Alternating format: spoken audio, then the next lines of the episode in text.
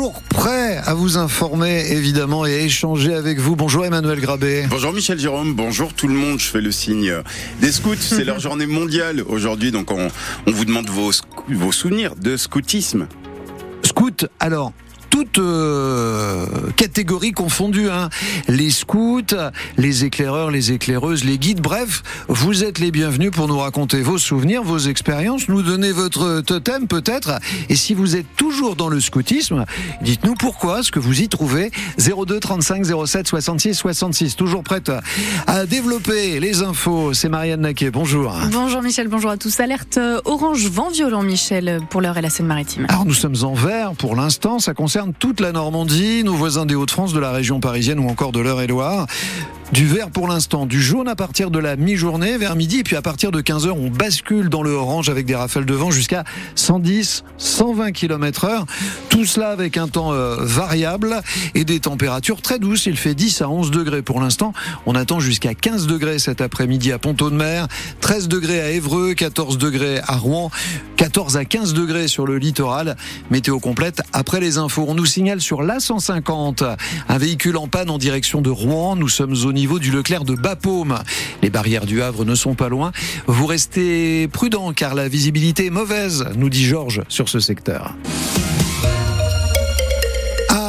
C'est désormais officiel, un nouveau stade va sortir de terre à Rouen. France Bleu Normandie vous le révèle ce matin en exclusivité. Un nouveau site qui va remplacer euh, Robert Diochon sera construit à côté du Zénith, là où se trouve actuellement le parking, option mise sur la table par la métropole de Rouen sur les neuf terrains potentiels identifiés.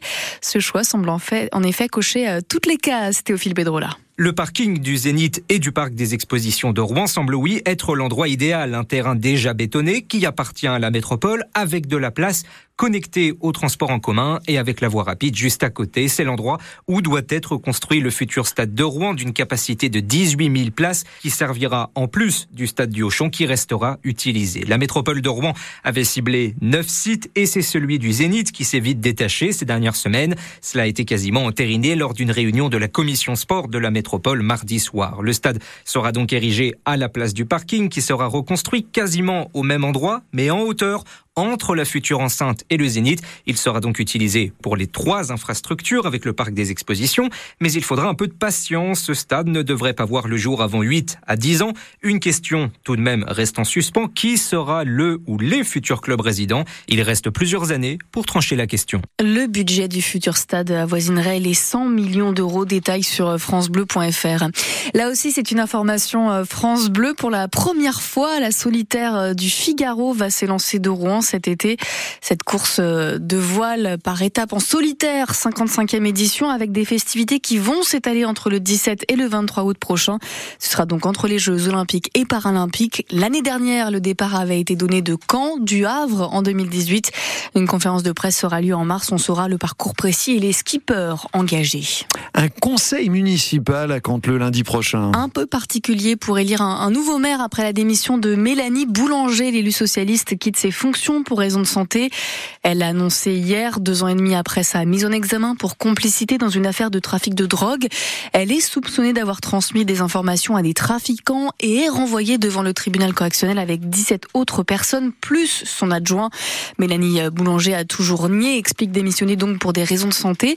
Qu'en pensent désormais ses ex-administrés? Christine Wurtz, vous leur avez posé la question ou parfois appris la nouvelle? La nouvelle n'a pas encore fait le tour de la commune. Première nouvelle. Cette dame croisée à la pharmacie la regrette mais comprend la décision de Mélanie Boulanger. Ça doit être très dur à vivre pour le couple, pour la famille, pour les enfants, pour tout. Dans la boutique voisine, c'est le sujet de conversation entre la fleuriste et cette cliente, mais sur le fond de l'affaire, personne ne se risque à un commentaire. Je trouve qu'elle a raison de démissionner, hein, de toute façon. Euh, si elle a vraiment fait ça, euh, bon, bah, elle est mieux à démissionner. Si elle l'a pas fait, ça la rend malade, elle est mieux à démissionner, soit disant que c'est pour sa santé.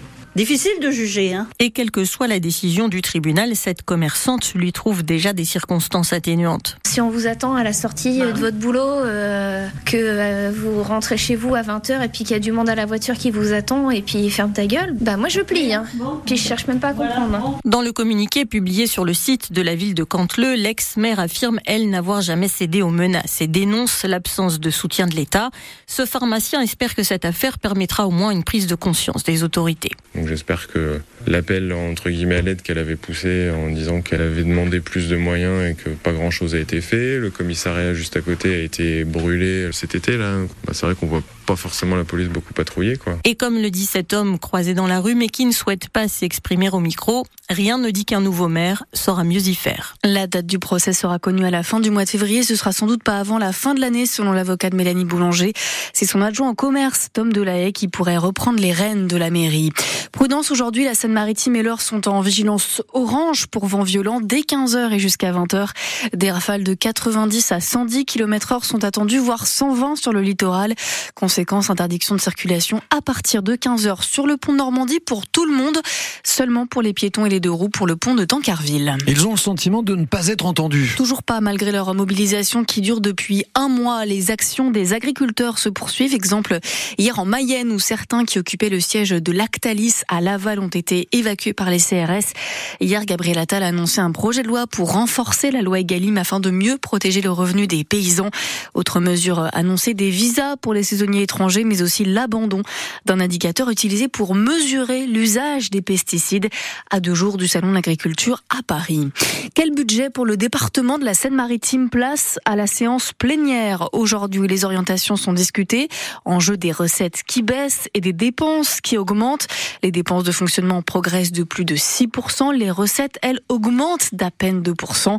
En 2015, on avait une dette qui tournait autour d'un peu plus d'un milliard d'euros. Aujourd'hui, elle est en dessous de 700 millions. Pas de quoi donc cesser les investissements, assure le président du département, Bertrand Mélanger grâce à une maîtrise de notre dette, grâce à une maîtrise de nos dépenses de fonctionnement, grâce à la mise en place de ce qu'on appelle un budget à base zéro, c'est-à-dire qu'on réétudie l'ensemble des dépenses du département, grâce aussi à une maîtrise de la masse salariale, nous sommes en capacité de présenter un budget qui permettra de pouvoir assumer évidemment toutes les grandes compétences euh, du département de, la Seine-Maritime et en particulier qui nous permettra de pouvoir euh, dégager un budget d'investissement investissement important. Investir dans le département de la Seine-Maritime, c'est investir pour nos, concitoyens, investir pour nos collèges, investir pour euh, nos routes. Donc nous serons à un niveau important euh, d'investissement et tout ça sera présenté à l'occasion euh, du budget, du vote du budget du département qui interviendra en mars prochain. En plus du budget au menu des discussions, ce qui concerne tout ce qui est protection de l'enfance ou encore famille.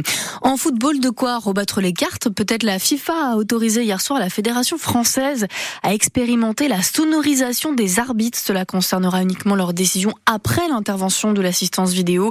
Et pour l'instant, seulement le championnat de France féminin. La Fédération espère aussi euh, la tester lors de la prochaine finale de la Coupe de France masculine. France Bleu Normandie, il est 7h08 alors Tu as tes après-ski, ton bonnet, ton pantalon? Certains préparent euh, leurs valises pour aller s'éclater à la neige pour les vacances qui commencent euh, demain soir en Normandie.